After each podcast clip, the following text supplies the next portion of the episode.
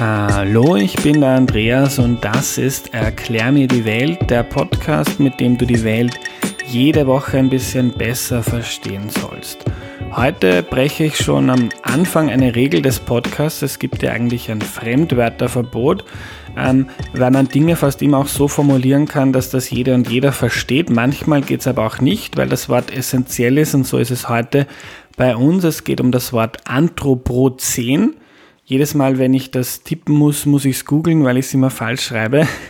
Äh, und äh, Licht ins Dunkel, worum es da geht und was das eigentlich ist, bringt jetzt hoffentlich Marina Fischer-Kowalski. Hallo. Hallo. Marina, bevor wir loslegen, stelle ich bitte kurz vor. Also, ich bin jetzt schon eine emeritierte Professorin seit kurzem. Was heißt das, emeritiert? Das heißt, dass man noch die Rechte einer Professorin hat, aber in Pension ist. Mhm. Und das wird man als Professor ziemlich spät, nämlich mit 68 erst. Mhm. Ja, und ich habe ich bin, war Professorin oder bin Professorin für soziale Ökologie. Das ist ein neues Fach, das versucht, den Zusammenhang zwischen oder wie die miteinander umgehen, wie Natur und Gesellschaft miteinander umgehen. Das ist der Gegenstand. Das ist weder eine Sozialwissenschaft noch eine Naturwissenschaft, sondern eine Vermittlung der beiden. Mhm. Und ich habe auch ein solches Institut für soziale Ökologie und da eine Menge zustande gebracht in den letzten 30 Jahren. Mhm. Ähm, was sind Rechte einer Professorin, wenn man in Pension ist? Was darf man dann noch? Man darf ein Zimmer behalten. Man darf die Services, technischen Services, Sekretariatsservices und dergleichen mitbenutzen. Aber meistens wird auch erwartet, dass man weiterhin Lehrveranstaltungen hält und selber mitwirkt an den Forschungsprozessen des mhm. Instituts und so.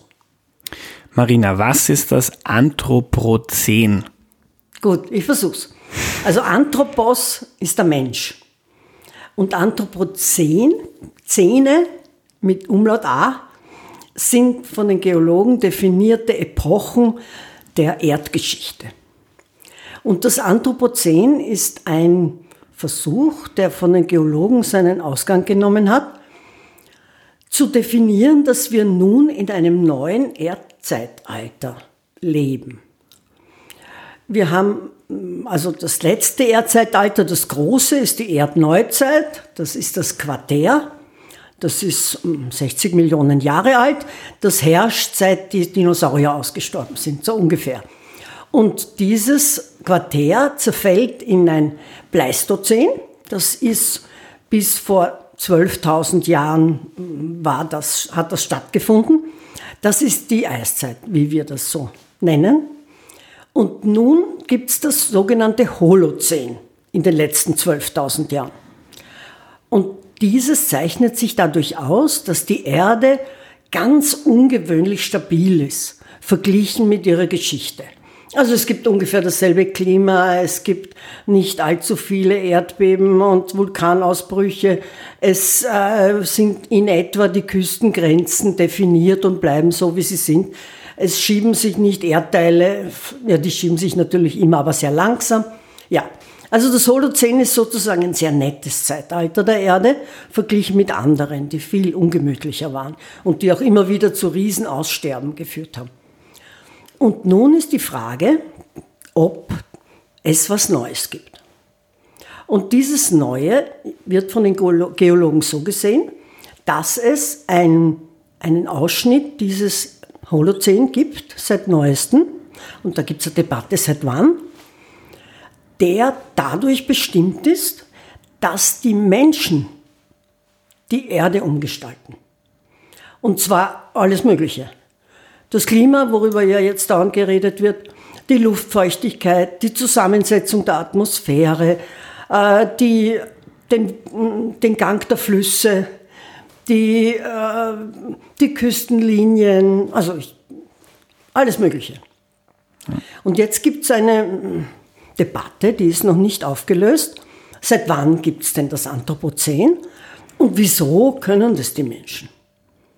Ja, und jetzt sage ich mal, die Menschen sind schon ungewöhnliche Tiere, weil sie nämlich nicht eine Biologie haben und ein Verhaltensmuster, in ihrer ganzen Existenz und sonst sterben sie entweder aus oder evolu evolvieren oder entwickeln sich biologisch zu einem anderen Tier, sondern die sind immer dieselbe Art, haben immer dieselbe Genetik im Wesentlichen, seit ungefähr ja, einer Million Jahren.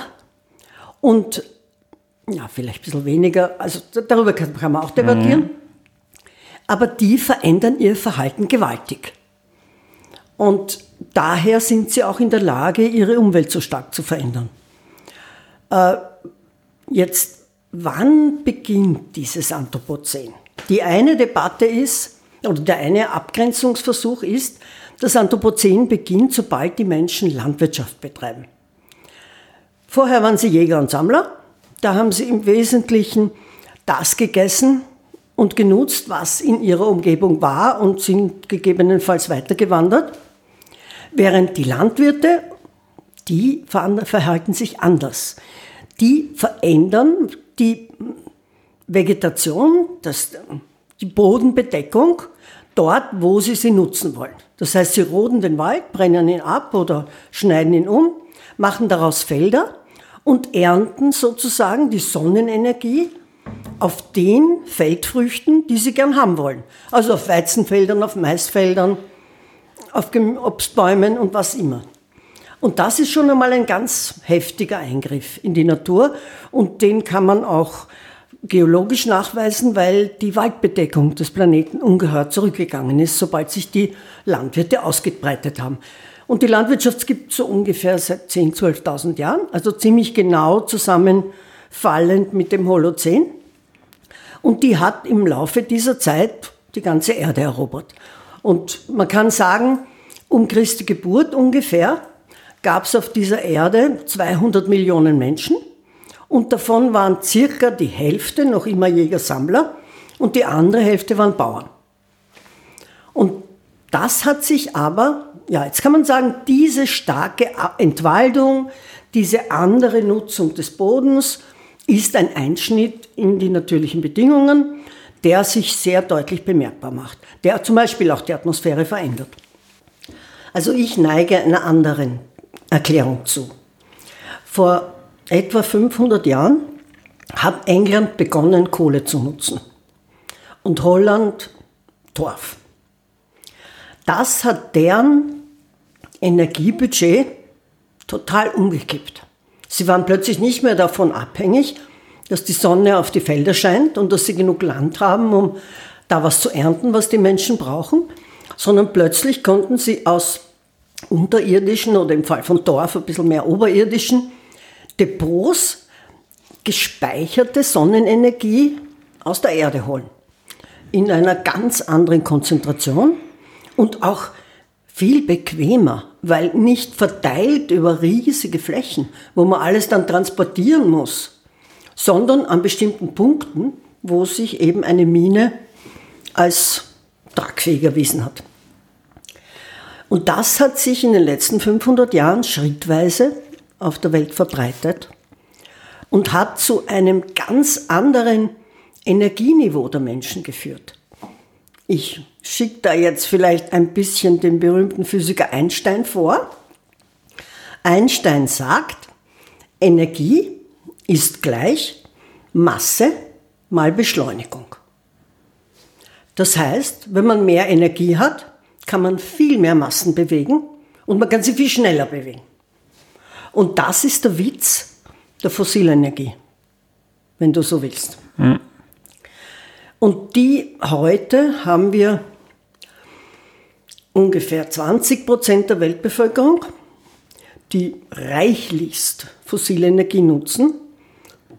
Das sagt Ihnen vielleicht nichts, aber 200 Gigajoule pro Kopf.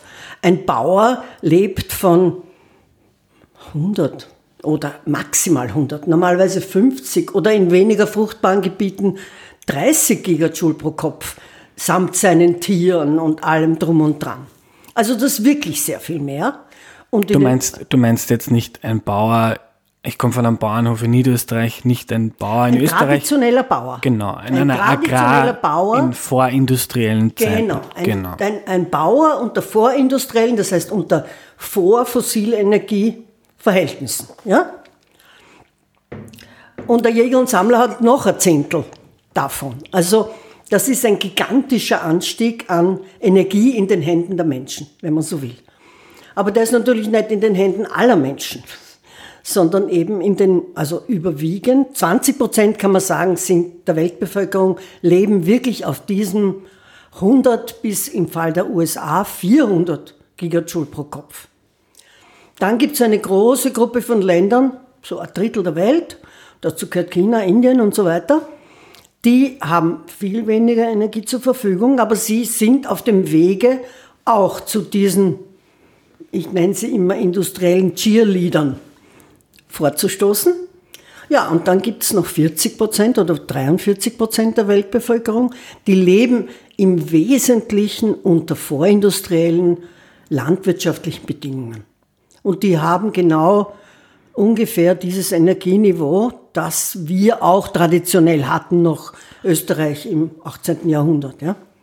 Viel, viel weniger. Na gut, und jetzt, das ist mal eine Überlegung. Wir haben wahnsinnig viel Energie zur Verfügung und die setzen wir ein, machen uns das Leben bequem, beschleunigen Prozesse, bauen Infrastrukturen, Häuser, regulieren Flüsse, Häfen, was der Teufel, ja. Äh, das machen wir. Und das machen wir, indem wir diese fossile Energie verbrennen. Und das ist Kohle, Torf heute kaum mehr, Kohle, Erdöl und Erdgas. Und das Blöde an, an diesem, an diesem äh, erfolgreichen Wirtschaften ist, dass die Abgase von der Verbrennung unsere Atmosphäre verändern.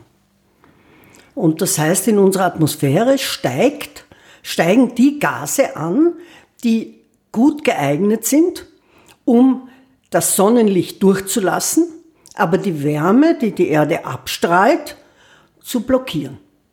Und daher wird es heißer. Der Klimawandel. Der Klimawandel.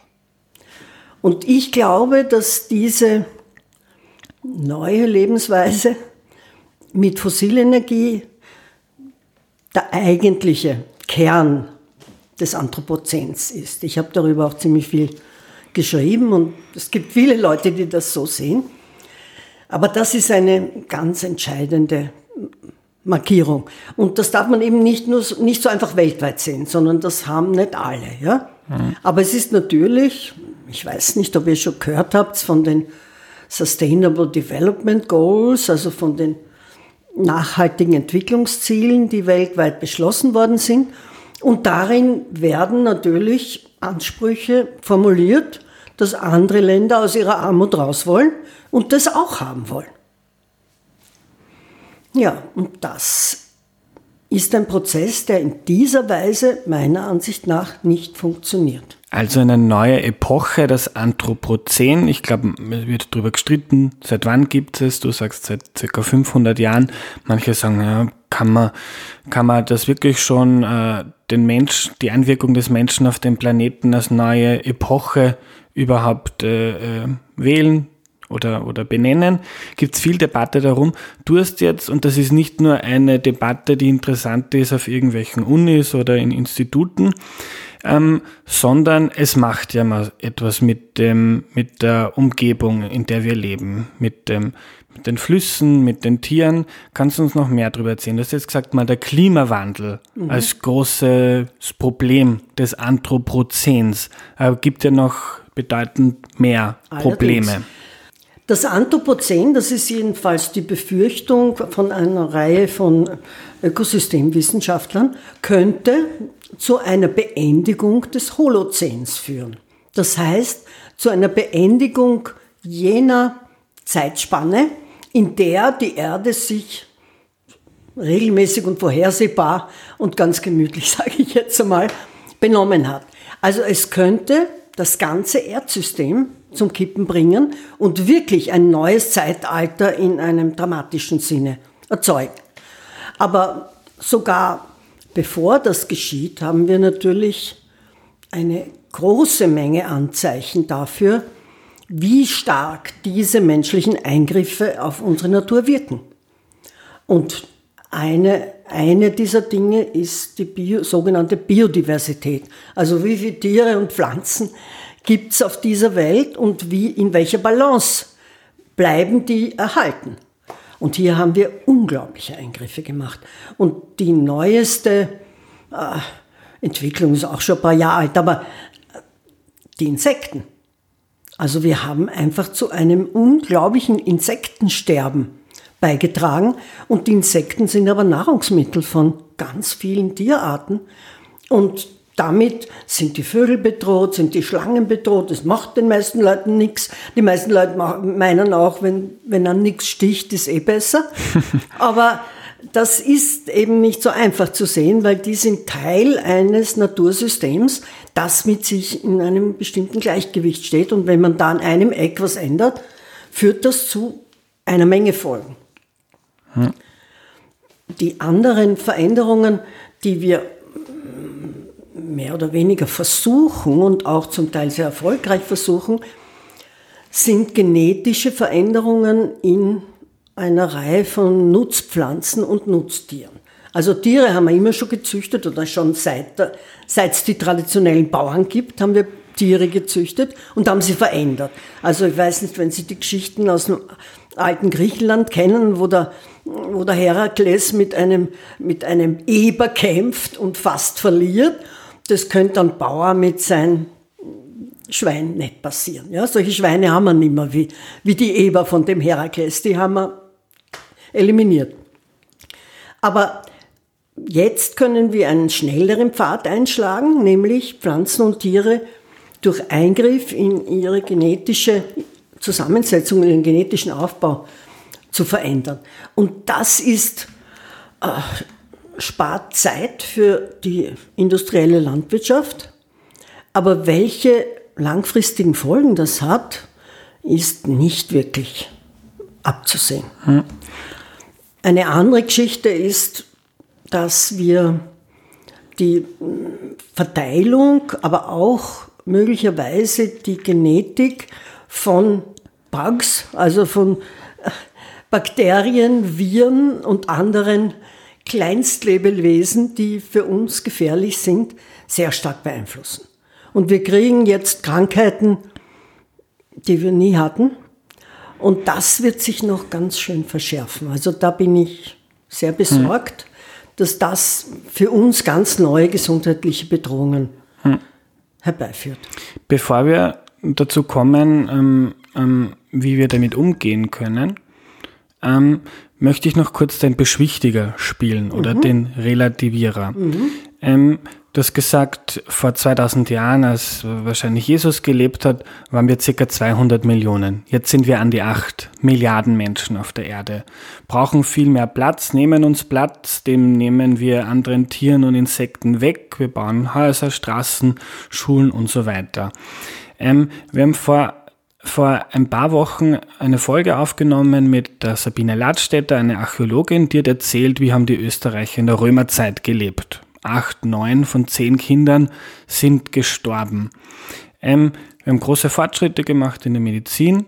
Ähm, dass die Bevölkerung auf der Welt so groß gewachsen, also stark gewachsen ist, ist für viele oft ähm, ein, ein, Problem und ja, die kriegen so viele Kinder, die Menschen in Indien, in Bangladesch, ändert sich alles dramatisch aber trotzdem, also eigentlich ein positiver Effekt. Wir sind mehr Menschen, weil weniger Kinder und Erwachsene sterben und weil wir, wenn wir Krebs kriegen, nicht mehr mit 70 sterben, sondern vielleicht noch bis 85, 90, manche bis 100 weiterleben. Das ist das eine. Das zweite, ähm, hat viele Nebenwirkungen, dass wir Kohle, Gas und Öl verbrennen. Gleichzeitig hat es ähm, in sehr kurzer Zeit unfassbaren Wohlstand, materiellen Wohlstand für sehr viele Menschen möglich gemacht. Also die positiven Seiten dieser, des Anthropozäns. Diese positiven Seiten, die gibt es ganz zweifellos. Ich habe ja jetzt einmal, wir hm. haben das ja auch aus äh, Eigeninteresse betrieben dieses ganze, dieses ganze Verfahren. Und das hat uns auch äh, bestimmte Interessen sehr stark befriedigt. Das bezweifle ich gar nicht. Mhm. Ich möchte noch mal kurz auf die Bevölkerung mhm. eingehen. Also, wenn wir uns die Zeit seit 1900 anschauen, dann ist die Bevölkerung dreifach gestiegen Und unser Naturverbrauch an Ressourcen und an Energie ist sieben- bis achtfach gestiegen. Also das sagt natürlich mm, auch, die haben mehr zur Verfügung, ohne Zweifel. Aber dadurch ist das Gesamtwachstum unseres Naturverbrauchs viel, viel größer, als unserer Bevölkerungszahl entspricht. Jetzt Bevölkerungsdynamik. Im Moment die Industrieländer, diese Industrial Cheerleaders, diese 25 oder sowas Prozent, die haben ja ein sehr anderes Kinderkriegeverhalten als in den traditionellen Bauerngesellschaften. In den Bauerngesellschaften braucht man Kinder als Arbeitskräfte. Ich habe da selber Studien drüber gemacht, in mehreren Ländern, in Laos, in Indien, in Afrika. Da kann man zeigen, dass die halbe landwirtschaftliche Arbeit von Kindern unter 14 Jahren verrichtet wird. Nicht nach Kraft gemessen, aber nach Zeit, nach Menge. Mhm. Und, es, und es ist sogar, ich sage das jetzt ein bisschen zynisch, aber es, die Frauen kriegen viele Kinder. Es ist gut, dass die Kinder zur Hälfte mindestens vor der Pubertät sterben, weil in der Pubertät fangen sie an, ordentlich zu essen. Während die kindliche Arbeitskraft ist ein gutes Verhältnis zwischen Nahrung und Arbeit. Das ist sehr zynisch gesagt, aber das ist in, besonders in, in bäuerlichen Kulturen, die sozusagen hart, sehr stark überarbeitet sind und hart an der Grenze leben, ist das fast eine Notwendigkeit. Die Industriegesellschaft sieht Kinder völlig anders. Kinder sind ja, man kann sagen, ein Hobby oder eine, äh, wenn, wenn man sie schon mal hat, dann sind sie eine Investition in die Zukunft. Sie kosten sehr viel Aufwand. Sie sind keineswegs Arbeitskräfte, sind als besonders als Kleinkinder gänzlich ungeeignet als Arbeitskräfte, wie viele Eltern leidvoll erleben. und, und, die, und sie werden dosiert in einer Form, dass die Eltern sich diese Investitionen in die Zukunft leisten können. Und daher sind alle unseren Industrial Cheerleaders, wenn die nicht Immigration hätten, also Zuwanderung, würden die Bevölkerungen dramatisch abnehmen. Das ist jetzt schon der Fall in Japan zum Beispiel. Japan hat sehr starke Schranken gegen Einwanderung und die Bevölkerung nimmt deutlich ab. Und das heißt, wir haben jetzt ein ganz ungleich verteiltes Bevölkerungswachstum auf dieser Welt. Gewissermaßen die Armen wachsen und die Reichen schrumpfen. Gut, aber wie ich vorhin sagte, das natürlich macht es einen Unterschied, ob wir im Jahr 2050, wo wir eigentlich klimaneutral sein sollten, oder gar im Jahr 2100, ob wir dort 9 Milliarden sind oder vielleicht 7. Hm. Das ist ein wirklicher, also die Welt wird ungemütlicher, die Ressourcen sind begrenzt. Sie sehen das jetzt an den Mieten. Ja? Land ist einfach eine begrenzte Größe. Es gibt einfach nicht mehr Land, als es gibt. Und das heißt, wenn es um das eine große Konkurrenz gibt, dann wird das unglaublich teuer. Und das geschieht in allen Städten massiv, aber es geschieht auch in anderen, äh, außerhalb der Städte. Ja? Also wir können mit, einem, mit einer begrenzten Welt nicht eine unbegrenzte Menge an Menschen zu einem unbegrenzten Luxus durchbringen. Das wird nicht gehen. Mhm. Wenn man sich anschaut, es gab vor, vorige Woche, glaube ich, in der Zeit, das ist so eine deutsche Wochenzeitschrift, Zeitung. Sehr zu empfehlen. Hm? Sehr zu empfehlen. Sehr zu empfehlen. Aber da gab es so eine Doppelseite über wie sieht die Erde bei 4 Grad Erderwärmung aus. Aha. Und das hat sogar mich erschreckt. Ich bin ja viel mit Klimaforschern bekannt. Ich habe lang im Potsdam Institut für Klimafolgenforschung den wissenschaftlichen Beirat geleitet. Also ich kenne die Leute und ich weiß, dass die in der Nacht schlecht schlafen, weil sie sich Sorgen machen, was passiert. Und wenn man diese, diese Seiten anschaut, dann wird sogar mir schlecht. Da ist dann so der Versuch gemacht, da ist so gut wie ganz Südostasien und Afrika unbewohnbar und Mittelamerika oder Mittel- und Südamerika, da gibt's dann noch ein paar äh, Wolkenkratzerstädte in Sibirien und in Nordkanada und dorthin können wir uns dann verziehen. Ja? Also das ist eine Vision, die ist wirklich dramatisch. Und wir haben die Klimaforscher machen das genauso wie andere Leute. Sie reden gern ein bisschen anderen nach dem Mund. Und das heißt, sie vermeiden es, die extremeren Ergebnisse, die sie haben, groß an die große Glocke zu hängen, weil sie Angst haben, dann glaubt immer niemand und dann hm, werden die Leute nur panisch oder, oder depressiv und machen nichts mehr und so, ja. Daher halten sich auch die Wissenschaftler so an einen mittleren Pfad von Vorhersagen, die nicht zu sehr erschreckend sind. Das ist aber auch ein Fehler oder eine Vernachlässigung der Gefahren, auf die wir doch vorbereitet sein sollen oder beziehungsweise mit denen wir, die wir konfrontieren müssen. Und ich glaube, wir müssen diese Lebensweise, die wir, diese industrielle Lebensweise tatsächlich drastisch ändern.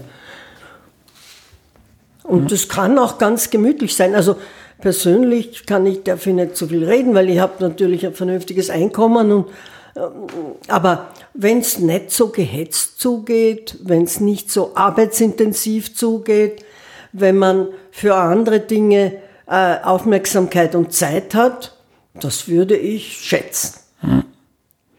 Du hast von der Geburtenrate gesprochen. Ich möchte nur kurz anmerken für unsere Hörerinnen und Hörer, die geht im Großteil der Welt stark zurück, sogar ähm, wenn man sich das längerfristig anschaut, in unfassbar kurzer Zeit in Ländern wie Bangladesch, Indien, auch in den ärmsten Ländern in Afrika vom hohen Niveau, aber doch auch in Nigeria und so weiter, geht zurück. Ja.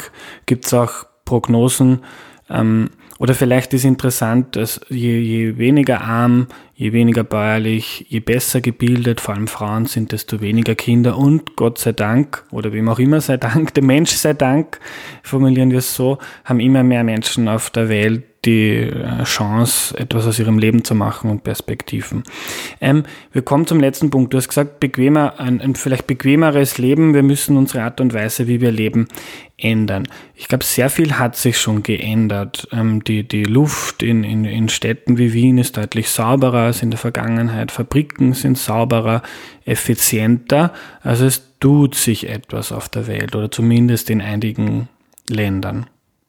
So, zum Beispiel heuer, ich verfolge das sehr interessiert, die Preise für Solar- und Windkraft, die gehen in den Keller. Also wird immer mehr äh, Windräder werden gebaut und die äh, schönsten Erfindungen, Windräder, die im Meer, ähm, im, im, im Meer stehen und uns da sehr viel billige Energie bringen. Also es tut sich etwas auf der Welt. Ja, ja, das bestreite ich gar nicht. Hm. Allerdings, ich meine, alle Menschen haben eine gewisse, wie soll ich sagen, eine gewisse Lerngeschwindigkeit. Wir sind nicht sehr gut im Stand, außer durch wirklich Umbrüche oder Katastrophen sozusagen von heute auf morgen was anderes zu lernen. Das machen wir, das ist schwer. Und wir haben unser Tempo. Und es gibt natürlich auch durchaus zum Beispiel die ganzen Ölkonzerne, die hoch interessiert sind, dass sich nicht entgegen ihren Interessen etwas ändert. Und die haben auch Einfluss auf Entscheidungsprozesse. Also ich bin zufrieden damit, dass es jetzt zum Beispiel Fridays for Future gibt und die jungen Leute auf die Straße gehen und sagen, Herz, macht's was, das ist nicht, wir können nicht ewig warten, das ist unser Leben, wir werden da, wir werden den Schaden haben. Ja, das finde ich vollkommen richtig. Und es bedarf dieses Drucks. Weil das Tempo, in dem sich was ändert, ist viel zu gering. Also ich sage Ihnen nur in Bezug auf weltweiten Ressourcenverbrauch, also Naturressourcen, Metalle, aber auch Erntegüter, Steine, Erden, die man fürs Bauen braucht, etc., gibt es einen Anstieg seit 2000, eine fast ein, nur was, 15 Prozent mehr. Also an diesen Zahlen ist überhaupt kein Kipppunkt zu vermerken. Ich gebe Ihnen, ich gebe dir recht, äh, dass das mit der Geburtenrate stimmt. Da gibt es ja so lustige Geschichten, weil in Persien zum Beispiel haben sie eben den Frauen Zugang zur Bildung ermöglicht und die kriegen jetzt plötzlich statt sieben Kinder 1,6. Und die Ayatollahs strengen sich ungemein an, damit die Frauen endlich wieder viele Kinder kriegen und funktioniert aber leider nicht. Also ich mache mir ehrlich gestanden weniger Sorgen um die Bevölkerungsvermehrung. Ich mache mir mehr Sorgen darum, wie wir durch kluge ökonomische, technische, aber auch kulturelle Veränderung wegkommen von diesem Energieverbrauch. Und davon sind wir überhaupt nicht weg. Also mhm. bis jetzt, bis heute, bis letztes Monat steigt der Energie, der fossile Energieverbrauch, also Erdöl, Kohle, Gas, weltweit an. Und man kann sagen, in den Industrial Cheerleaders stagniert er oder ist vielleicht 2% zurückgegangen. Das ist aber einfach viel zu wenig. Mhm. Also die Gefahr ist, dass im Anthropozän ähm, der, der, das Ökosystem oder das Erdsystem, wie du es genannt hast, kippt. Ja. Das wollen wir vermeiden. Wir müssen uns. Das wäre besser, wenn wir das vermeiden. Ja. wir, wir müssen uns beeilen. Was sind die, was sind die Schritte? Was, was, was muss die Politik oder was müssen wir als Gesellschaft ändern?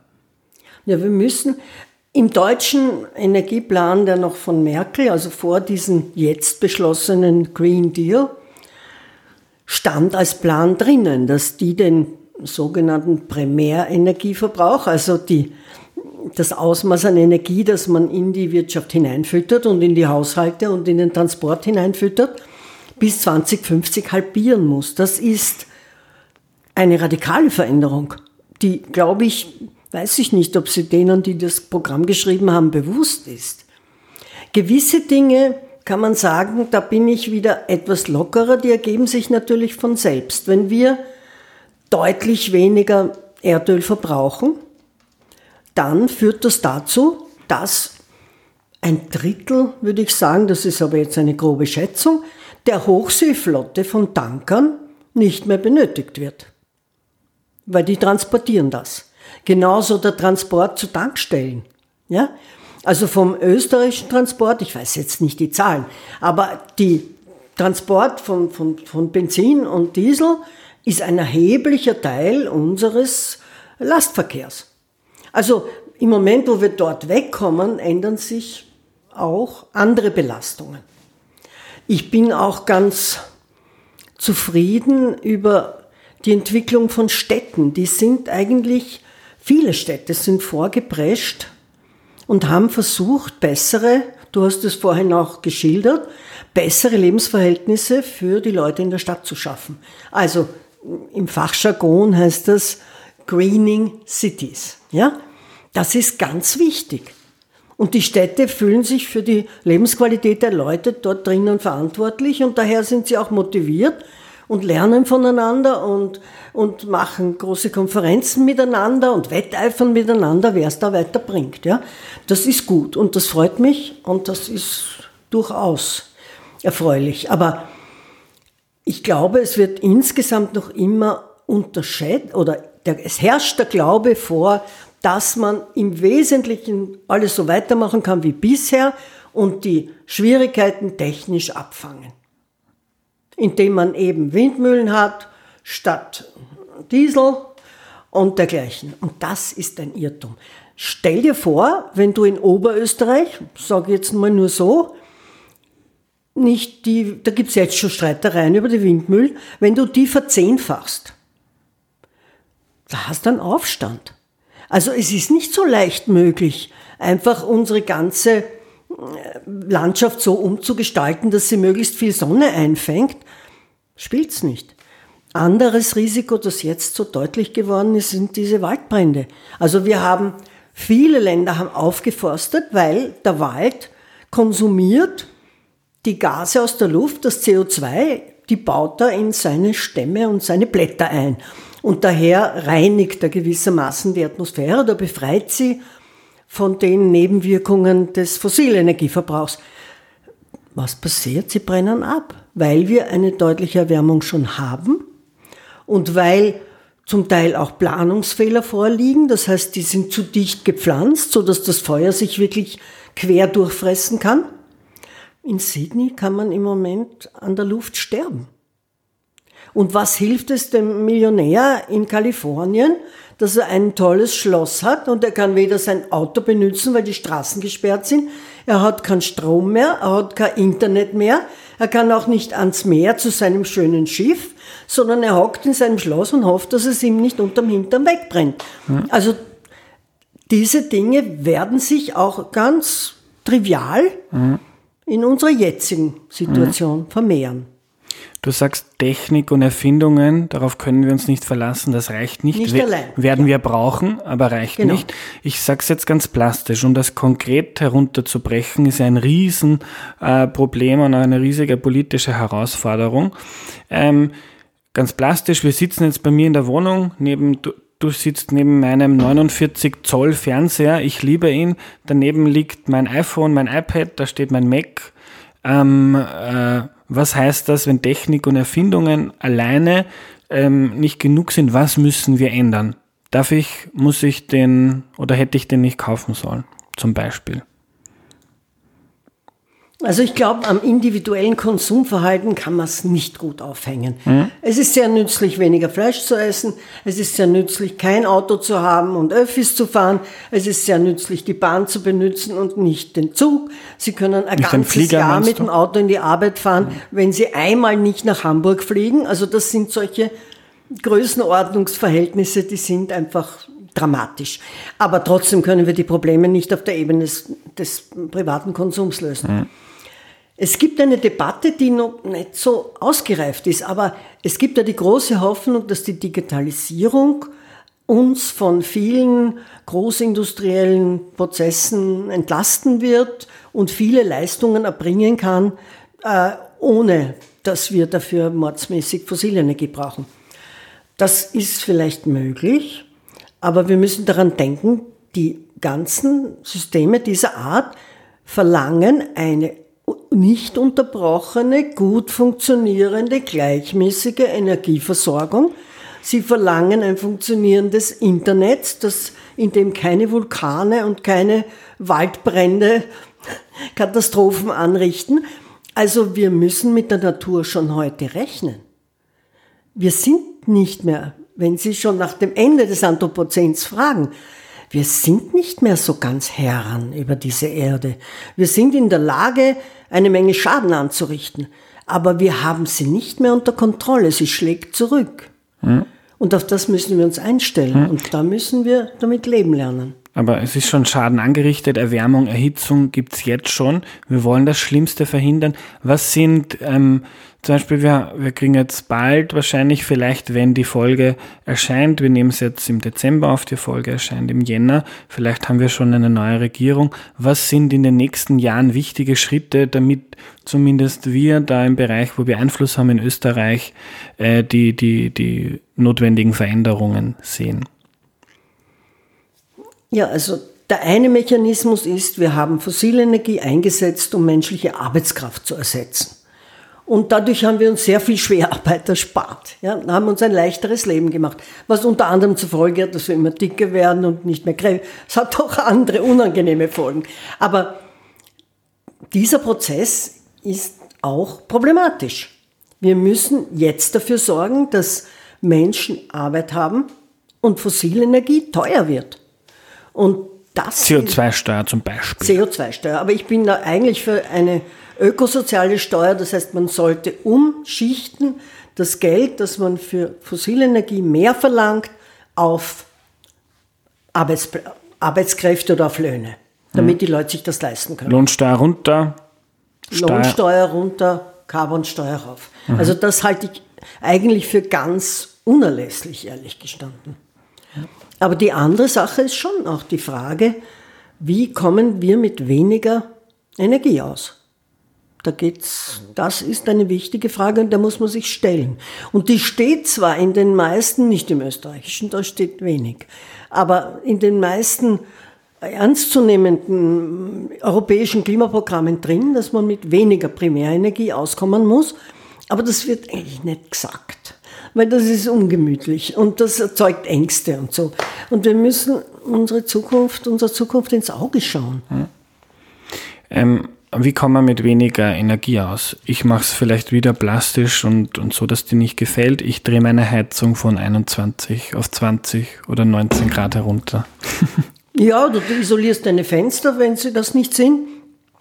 Oder du heizt nicht alle Räume. Es gibt Leute, die haben sogar zwei Wohnungen und heizen alle beiden. Ja? Also das Heizen ist ganz sicher ein, ein Faktor. Ja? Transport, Auto, das ist ein entscheidender Faktor, mhm. aber da braucht man die Infrastruktur dafür. Mhm. Also man kann nicht erwarten, dass jemand aus dem Waldviertel nach Wien geht. Letzte Frage, Marina. Es war jetzt ein Riesenfeld, das wir aufgemacht haben. Kann man auch schnell äh, depressiv werden, wenn man an, an das denkt, an die große Herausforderung? Du sagst, das Individuum kann es nicht lösen, der Waldviertler kann nicht nach Wien gehen. Ähm, die Politik muss es lösen, die großen Veränderungen muss die Politik angehen. Jetzt hören uns viele tausend junge Leute zu, die sich vielleicht denken, ja, ich will da was, ich will da was mitändern. Was gibst du ihnen mit am Ende? Was kann, was kann man denn dann tun? Also ich glaube, die Politik wird nichts ändern und kann nichts ändern, wenn sie nicht einen deutlichen Druck von unten kriegt. Also davon bin ich fest überzeugt, weil, wie ich beschrieben habe, da geht es schon um ums Eingemachte. Ja, da muss man sagen, da muss man traditionelle Interessenskonstellationen attackieren und umverteilen und na, das macht Politik, wenn sie nicht muss, macht sie es nicht. Und daher ohne starken Druck von den verschiedensten Seiten wird es nicht passieren. Und das macht aber wirklich Sinn, das zu tun, weil das ist eure Zukunft, verdammt nochmal, ihr Jungen. Ja? Ich bin eh schon hin, bevor das wirklich schlagend wird. Aber, aber das, und natürlich machen wir Sorgen um meine Enkel und meine Kinder und möchte ihnen nicht so eine Welt hinterlassen. Und ich fühle mich auch schuldig, weil unsere Generation war die, die den ganzen Zirkus angefangen hat. Oder nicht angefangen, aber die sehr von ihm profitiert hat. Ja? Und wir haben uns dabei nichts gedacht, gewissermaßen. Und das ist ein Fehler. Aber den kann ich nicht mehr rückgängig machen. Aber ich kann nur mit meiner Wissenschaft und mit meinen Worten dazu beitragen, dass sich so viele Leute dagegen rühren wie möglich. Danke, Marina. Bitte.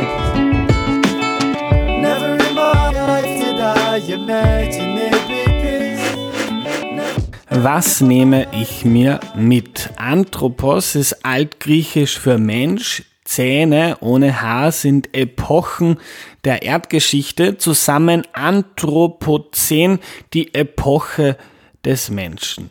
Unter Wissenschaftlerinnen gibt es noch eine Debatte darüber, ob wir wirklich schon eine eigene Epoche begründen. Offiziell leben wir noch im Holozän. Seit 12.000 Jahren äh, gibt es ein sehr stabiles Klima im Vergleich zu früher, nicht zu viele Erdbeben oder Vulkanausbrüche und das könnte sich jetzt gerade ändern. Der Mensch hat einen enormen Einfluss auf die Erde, auf das Klima, die Luft, die Atmosphäre, Flüsse und so weiter. Und Marina argumentiert, dass wir im Anthropozän leben und dass das etwa vor 500 Jahren angefangen hat, als England und Niederlande mit dem Verbrennen von fossilen Energien begannen. Das hat einige Regionen sehr reich gemacht, sagt aber auch mit unserem Leben, der Wirtschaft, der Landwirtschaft und so weiter für Probleme, für Klima, Insekten, Tiere. Wir beeinflussen Bakterien, Viren, die Auswirkungen von Gentechnik sind nicht gut vorherzusehen. Also wir machen jede Menge an Sachen, die gefährlich sind, nicht nur für uns, sondern für das ganze Ökosystem. Ich bin da ganz der Meinung von Marina, wir können alle etwas tun, weniger Fleisch einkaufen, Autos, weniger fliegen, aber am Ende des Tages ist zentral, dass die Politik handelt und die Politik handelt nur, wenn sie Druck aus der Bevölkerung bekommt und weiß, dass sie Wahlen nicht mehr verliert, wenn sie etwas gegen all diese Probleme tut. Das war die heutige Folge. Danke an alle, die Erklär mir die Welt unterstützen. Namentlich genannt werden die neuen Unterstützerinnen und Unterstützer wieder im Februar. Ich bin nämlich noch auf Urlaub und gar nicht in Österreich. Es kommt aber trotzdem jede Woche eine Folge. Ich habe sie nämlich schon 2019 aufgenommen, schon geschnitten und nach und nach einprogrammiert. Wenn du Erklär mir die Welt schätzt, schau mal auf www.erklärmir.at vorbei. Dort kannst du mich und das Projekt unterstützen. Bis zum nächsten Mal. Tschüss.